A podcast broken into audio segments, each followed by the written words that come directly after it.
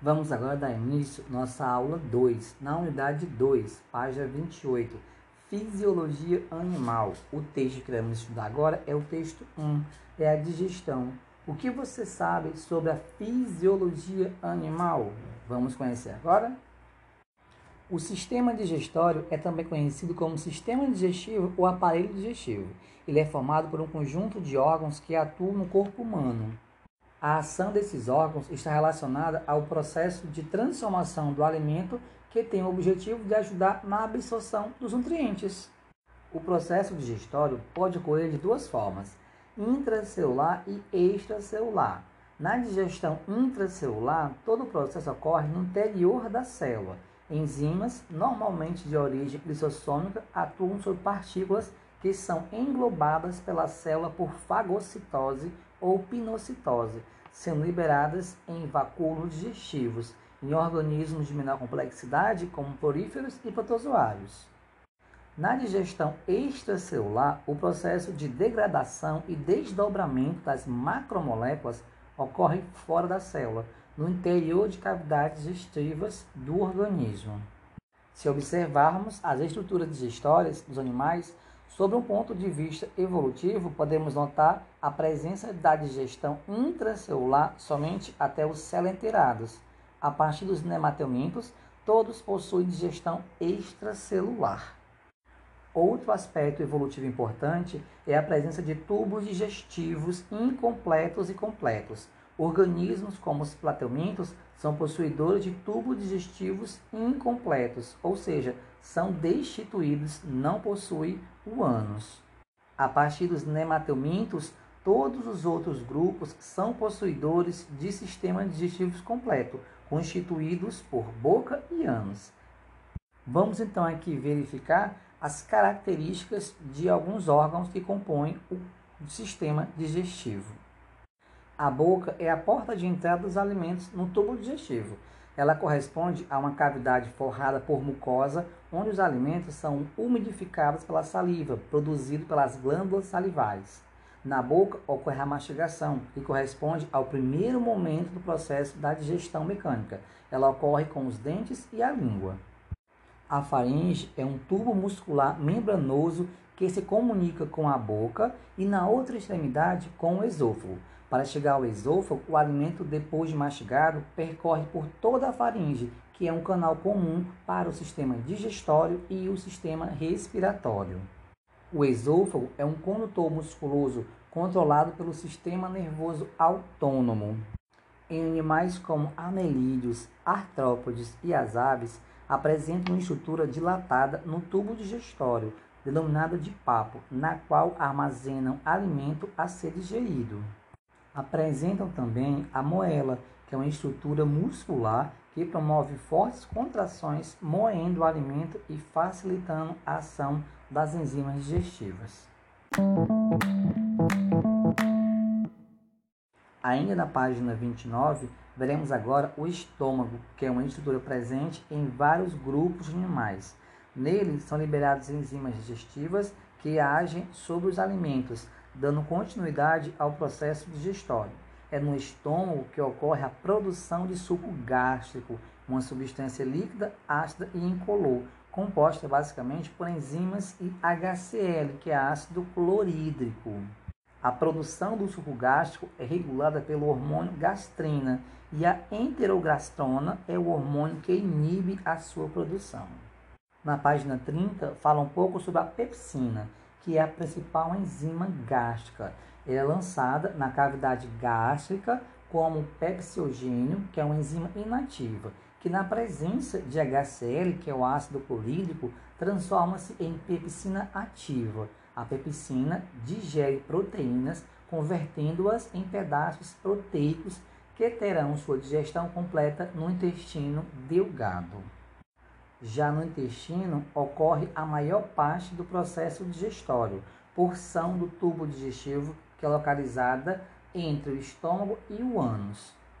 Células da parede intestinal e glândulas anexas liberam enzimas catalisadoras que irão otimizar o processo digestório e a absorção de nutrientes. O intestino é dividido em duas partes: o intestino delgado e o intestino grosso. O intestino delgado é o órgão responsável pela absorção dos alimentos, permitindo que os minerais, as vitaminas e nutrientes sejam aproveitados pelo organismo. O intestino delgado ainda se divide em três segmentos, onde os nutrientes dos alimentos são absorvidos para a corrente sanguínea. Eles constituem a maior parte do comprimento do intestino delgado. São eles o duodeno, o jejunum e o íleo.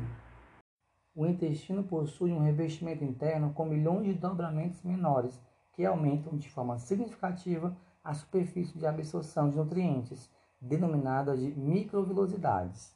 A bilis, o supraquiático e o esquentérico atuam coadjuvamente na digestão no intestino delgado. A bile é uma secreção produzida pelo fígado e armazenada na vesícula biliar. É composta por diversas substâncias, sendo as principais água, sais minerais, colesterol e bilirubina. Possui importantes funções, sendo essencial para a digestão e absorção de gorduras e algumas vitaminas. Já a função exócrina do pâncreas é de produzir o suco pancreático, que é uma secreção composta por enzimas digestivas que contribui para o processo de digestão de proteínas, carboidratos, triglicerídeos e ácidos nucleicos. O suco entérico é uma substância produzida pelo intestino delgado e lançado pelas células do duodeno, que contém várias enzimas que completam a digestão dos carboidratos, das proteínas e dos lipídios.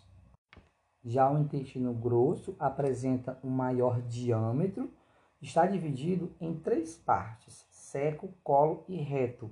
Possui as seguintes funções: reabsorção de água e formação e acúmulo de fezes. Nessa aula, iremos dar início ao texto 2, Respiração, página 35. Quais os tipos de respiração você conhece? A respiração é uma função metabólica de grande importância para a produção de energia, a partir da energia química dos alimentos. No interior das células, como vimos, a respiração pode ser aeróbica, que ocorre na presença de oxigênio, ou anaeróbica, que ocorre na ausência do oxigênio. O tipo de respiração por fermentação que ocorre exclusivamente em organismos unicelulares. Os organismos pluricelulares apresentam quatro formas básicas de respiração, que são cutânea, branquial, traqueal e pulmonar. A respiração cutânea é definida como um processo em que os animais realizam trocas gasosas diretamente entre a superfície corporal e o ambiente. A, a respiração cutânea ocorre em animais que vivem em ambientes aquáticos ou úmidos. Alguns animais que apresentam respiração cutânea são os poríferos quinidários, plateumintos, nemateumintos, alguns anelídeos e os anfíbios. Nos anfíbios, a respiração cutânea completa a respiração pulmonar. Isso porque na fase adulta apresentam pulmões. A respiração cutânea é eficiente para animais pequenos e com pele altamente vascularizada. O processo de respiração cutânea ocorre através de difusão. A respiração branquial é tipicamente presente em animais aquáticos. Ela ocorre por meio de brânquias, que são estruturas ricamente vascularizadas. É nas brânquias que o oxigênio presente na água passa para o interior do corpo e que o dióxido de carbono, que é o gás carbônico, que está no corpo do animal, passa para a água. Molusco, crustáceo, peixes são possuidores desse tipo de respiração. A respiração traqueal é um tipo de respiração que ocorre em animais dotados de um órgão respiratório, denominado de traqueia, que apresenta tubos ocos e quitinosos. Esse órgão é responsável por levar o oxigênio do meio até os tecidos, para que nessa região ocorram as trocas gasosas. Nos tecidos, o oxigênio é passado diretamente para o interior das células e o gás carbônico entra para o interior das traqueias, onde segue o caminho inverso até ser eliminado. A respiração traqueal ocorre em alguns artrópodes, tais como os insetos, quilópodes, diplode e algumas espécies de aranha. A respiração pulmonar é aquela que ocorre em animais que possuem pulmões, dois órgãos esponjosos situados no interior da caixa torácica. Nesse tipo de respiração, o ar entra nas cavidades nasais e segue em direção aos pulmões, até atingir pequenas estruturas chamadas de alvéolos. Cada alvéolo apresenta uma grande quantidade de capilares ao seu redor, o que possibilita a troca entre gases. Ao atingir os alvéolos, o oxigênio do ar passa para o interior dos capilares e o gás carbônico presente nos capilares passa para o interior dos alvéolos. O gás carbônico é então lançado para fora do corpo pelas cavidades nasais ou boca e o oxigênio é levado para os tecidos do corpo.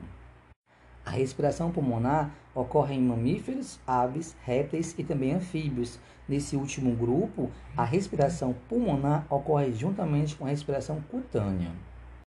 Na página 36, você pode verificar a respiração humana. O sistema respiratório é um conjunto de órgãos responsáveis por transportar o ar para o interior dos pulmões, para depois ser expelido para o exterior, permitindo a respiração, a fala e a percepção de odores. De acordo com a anatomia, os órgãos responsáveis pela respiração são fossas nasais, a faringe, a laringe, a traqueia, os brônquios e os alvéolos pulmonares.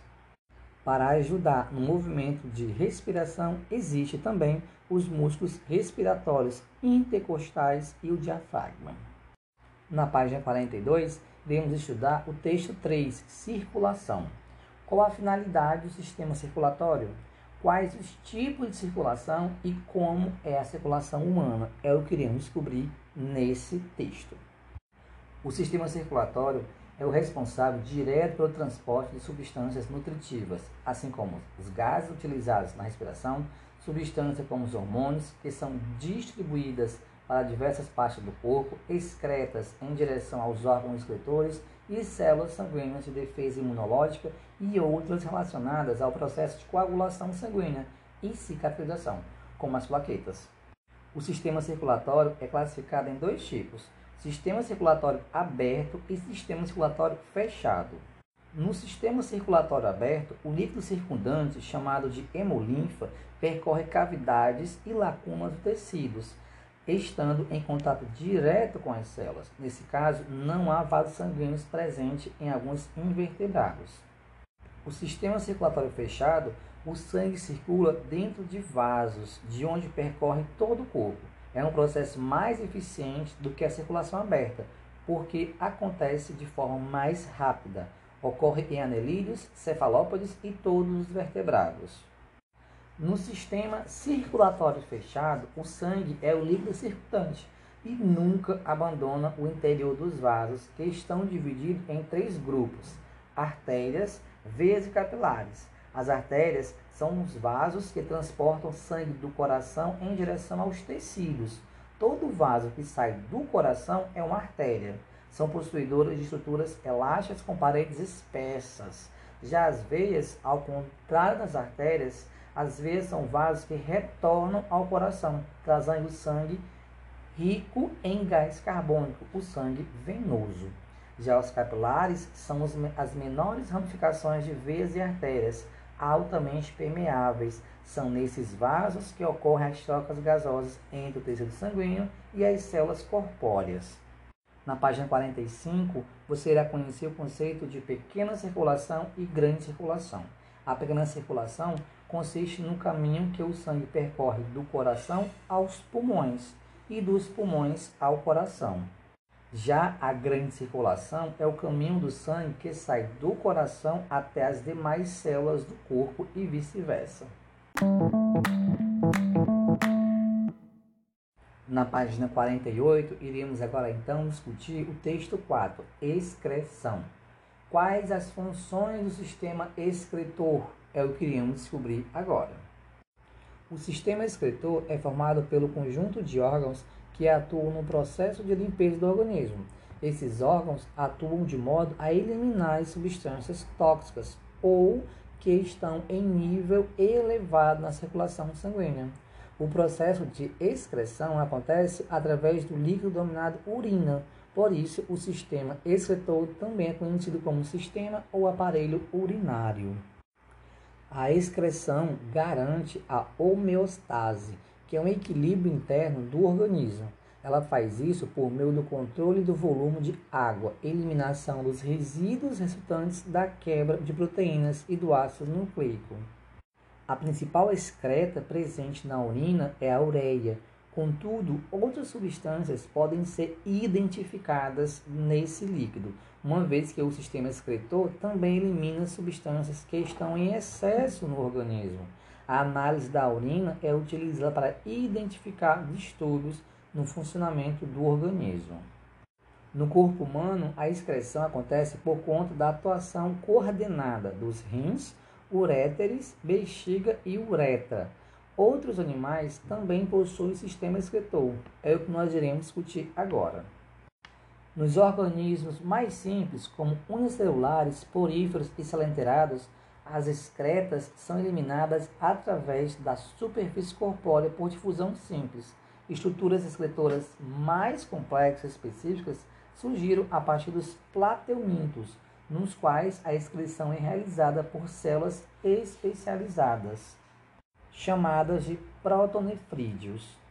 Os anelídeos também possuem células especializadas conhecidas por protonefrídeos, formando uma estrutura ciliada em forma de funil, chamada de nefróstomo os batimentos coordenados dos cílios retira as excretas nitrogenadas do líquido circundante entre os órgãos, expelindo através de um duto fino que desemboca no nefrídeo poro, poro excretor por onde as excretas são liberadas para o meio externo. Já nos insetos, a excreção acontece através do túbulo de Malfige, estes recolhem as excretas do sangue, conduzindo-as até o intestino, no qual são misturados as fezes e excretados. O sistema excretor humano ele é composto por um par de rins, um par de uréteres, uma bexiga e uma uretra. Esses órgãos filtram as substâncias tóxicas em circulação no organismo, armazenam e também eliminam. Vamos conhecer aqui um pouco de cada uma dessas estruturas. Os rins são órgãos responsáveis pela produção de urina. A partir de cada um dos rins existe um ducto que leva a urina para a bexiga. Esses canais são chamados de uréteres. Já a bexiga é uma espécie de bolsa onde a urina é armazenada até sua excreção. E a uretra é um órgão responsável por eliminar a urina do corpo.